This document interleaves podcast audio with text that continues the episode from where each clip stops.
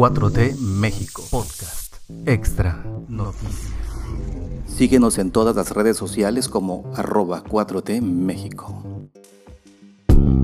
Viernes 15 de abril de 2022, muchas gracias por estar en 4T México Noticias. Un día como hoy de 1851 murió Andrés Quintana Roo, político, abogado y escritor yucateco. Fue diputado en el Congreso de Chilpancingo y presidente de la Asamblea Nacional Constituyente. Hizo la declaratoria de independencia en 1813.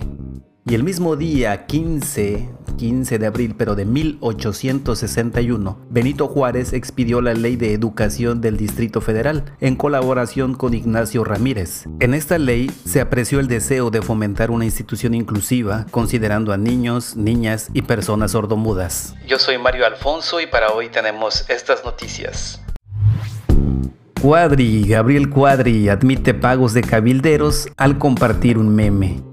En su afán por mantenerse dentro de las tendencias, al igual que Lili Telles, el polémico diputado federal Gabriel Cuadri de la Torre cometió un errorcito, pues parece admitir que él y sus compañeros están al servicio de la iniciativa privada al compartir una imagen en la que se hace referencia al cabildero del sector energético llevado al Congreso. A través de su cuenta de Twitter, el panista compartió una imagen en la que se hace referencia a dos hechos de la actualidad. Uno, la presencia de Paolo Salermo en la Cámara de Diputados y el otro, un controversial video viral en el que aparecen los vendedores de una agencia de bienes raíces presumiendo las propiedades que han vendido. En la imagen publicada se muestra una selfie del representante de la energética Enel ante el Congreso de la Unión, acompañada de un texto que lo caracteriza como uno de los jóvenes de clase alta que salieron en la grabación, el cual dice,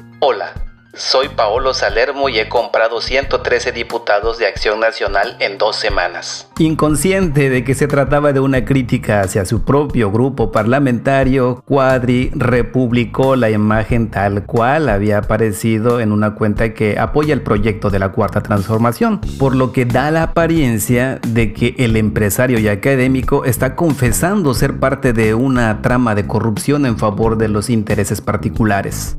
Salerno se convirtió en tendencia luego de que fue sorprendido en la sala de sesiones del Congreso de la Unión en el área reservada para legisladores, acompañando a Edna Díaz Acevedo, diputada del PRD, la cual generó suspicacias sobre la postura de la alianza Va por México. Fue sin querer sentarme junto a la diputada. Esto dice el empresario italiano Paolo Salerno, asesor del PRD, acusado de cabildeo. Luego que el empresario italiano Paolo Salerno fue acusado de ser cabildero de la Cámara de Diputados en torno a la reforma eléctrica, él negó dichas acusaciones y explicó que su presencia fue como asesor del Partido de la Revolución Democrática. Es falso que sea cabildero de empresa alguna, lo que se puede constatar en el registro de empresas de ese tipo del Congreso de la Unión.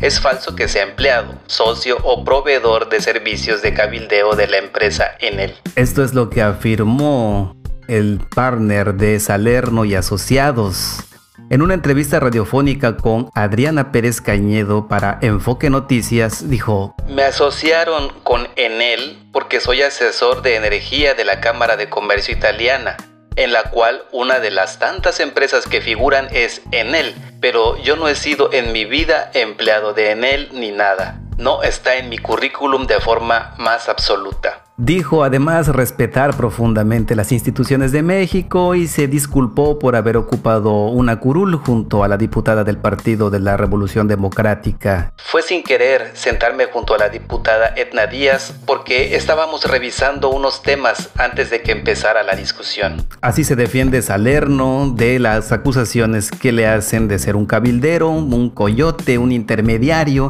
entre las empresas y los legisladores. Pero ya existe una investigación investigación donde son muchísimos, muchísimas marcas que tienen presencia en el legislativo para sobornar. Eso ya lo sabemos. Existe un soborno ahí para los diputados para que los apoyen en cualquier situación que ellos requieran. PRD demanda al INE anular votación de revocación de mandato. El Partido de la Revolución Democrática presentó ante el Instituto Nacional Electoral un recurso de nulidad del proceso de revocación de mandato que lanzó el presidente Andrés Manuel López Obrador. Y es que el PRD dice que el juicio de inconformidad tiene como fin que la autoridad electoral anule el ejercicio de revocación, esto por las, según las descaradas violaciones a la constitución política, así como a los principios básicos electorales, utilizando recursos públicos y la intervención de los funcionarios, incluyendo al presidente de la República. Esto lo afirma el PRD y sus representantes sin mostrar una sola prueba de su dicho. Zambrano, por otra parte, el líder, Jesús Zambrano, destacó que si no se anula la revocación, se deja un precedente peligrosísimo. Es decir, que se puede seguir violando principios básicos de la Constitución. Incluso señaló que se violan los mandatos electorales y diversos ordenamientos, así como a los órganos electorales, al Tribunal Electoral y sentencias de la Corte y del propio Poder Legislativo. Por otra parte, Ángel Ávila, representante del PRD ante el Instituto Nacional Electoral, aseguró que no pueden quedarse impunes los delitos electorales, mismos que aseguró fueron cometidos por diversos servidores públicos a lo largo de la consulta e incluso el mismo día del ejercicio. Nosotros como PRD vamos a presentar la queja para la nulidad de la consulta de revocación ante el Tribunal Electoral esto es, aparte de la denuncia al INE, así como las quejas que presentamos y con eso esperamos que la sala superior anule este proceso porque no puede quedar impune. Estos son los dichos del PRD, incluso señalando que van a hacer un recuento de todas las irregularidades que se cometieron porque hasta el momento no hay una sola prueba.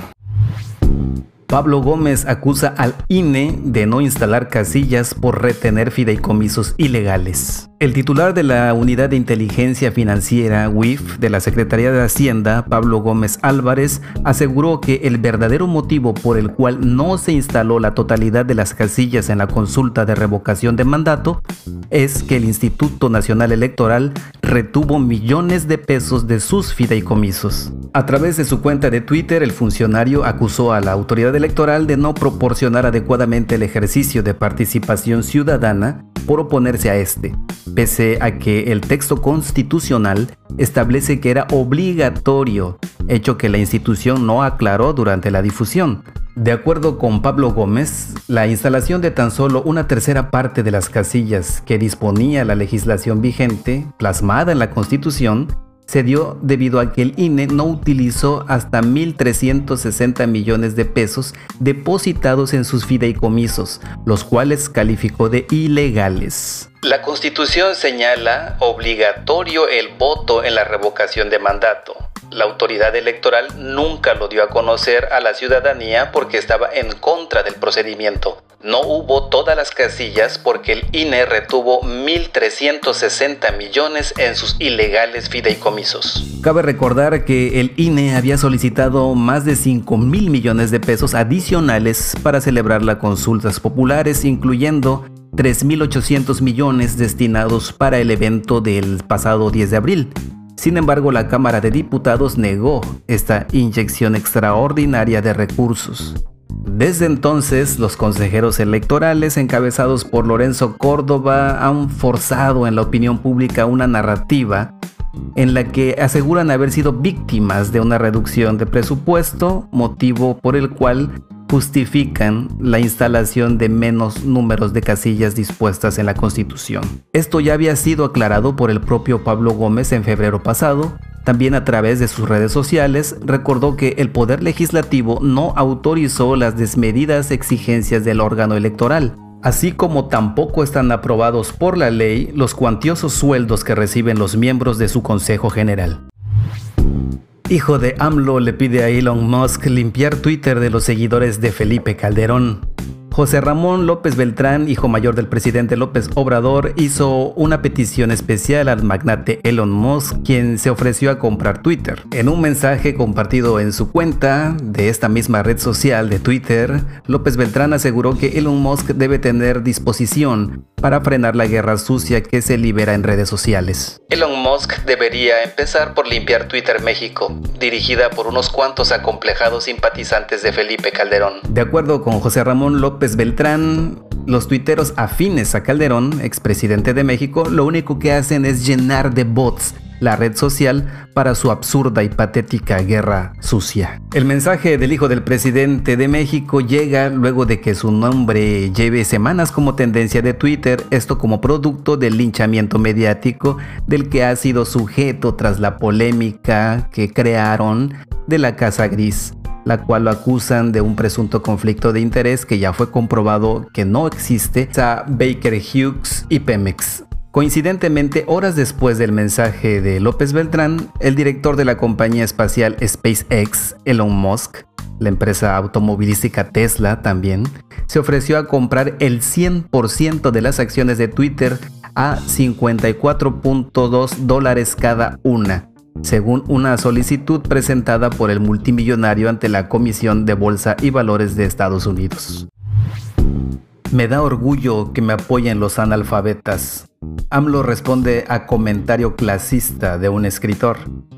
El presidente de México, Andrés Manuel López Obrador, respondió ante un comentario realizado por el escritor y columnista del diario Reforma, Francisco Martín Moreno, a quien el mandatario llamó clasista a más analfabetismo, más votos para Morena. Ese fue el comentario de Martín Moreno que molestó al jefe del Ejecutivo mexicano, quien aseveró que le llena de orgullo ser apoyado por dicho sector de la población. Dice el clasista de Martín Moreno que a mí solo me apoyan los analfabetas del país, lo cual, dicho sea de paso, me llena de orgullo, porque, entre otras cosas, no es lo mismo educación que cultura. Asimismo, López Obrador le recordó al escritor que es gracias a dicho apoyo por el cual ostenta el segundo lugar de los presidentes con mayor aprobación a nivel mundial, de acuerdo con la encuestadora Morning Consult. Él Martín Moreno y sus seguidores del conservadurismo ramplón deberían saber que una encuesta de hoy me coloca en segundo lugar entre 21 presidentes del mundo.